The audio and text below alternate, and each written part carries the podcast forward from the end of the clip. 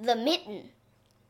Once there was a boy named Nicky who wanted his new mittens made from wool as white as snow.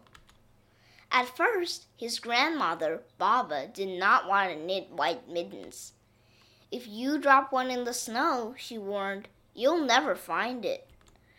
But Nicky wanted snow white mittens, and finally Baba made them.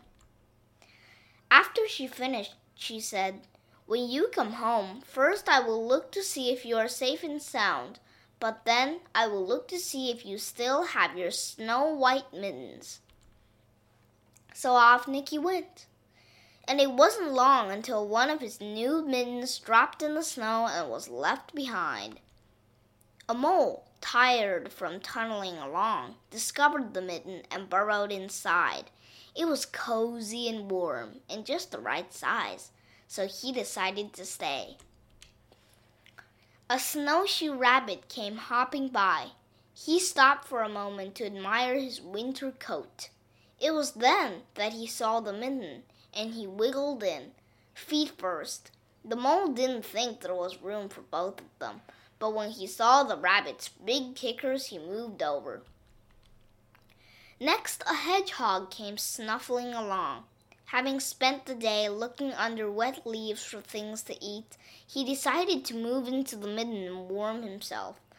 The mole and the rabbit were bumped and jostled, but not being ones to argue with someone covered with prickles, they made room. As soon as the hedgehog disappeared into the midden, a big owl, attracted by the commotion, swooped down.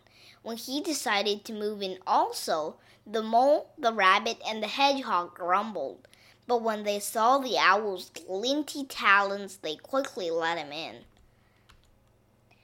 Up through the snow appeared a badger. He eyed the midden and began to climb in. The mole, the rabbit, the hedgehog, and the owl were not pleased. There was no room left, but when they saw his diggers, they gave him the thumb. It started snowing, but the animals were snug in the midden. A waft of warm steam rose in the air, and a fox trotted by, stopping to investigate. Just the sight of the cozy mitten made him feel drowsy.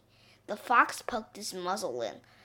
When the mole, the rabbit, the hedgehog, the owl, and the badger saw his shining teeth, they gave the fox lots of room. A great bear lumbered by.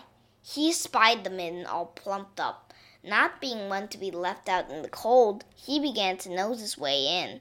The animals were packed in as tightly as could be, but what animal would argue with a bear? The mitten swelled and stretched. It was pulled and bulged to many times its size, but Baba's good knitting held fast. Along came a meadow mouse, no bigger than an acorn. She wriggled into the one space left and made herself comfortable on top of the great bear's nose. The bear, tickled by the mouse's whiskers, gave an enormous sneeze. Achoo! The force of the sneeze shot the mitten up into the sky and scattered the animals in all directions. On his way home, Nicky saw a white shape in the distance. It was the last mitten silhouetted against the blue sky. As he ran to catch his snow white mitten, he saw Baba's face in the window.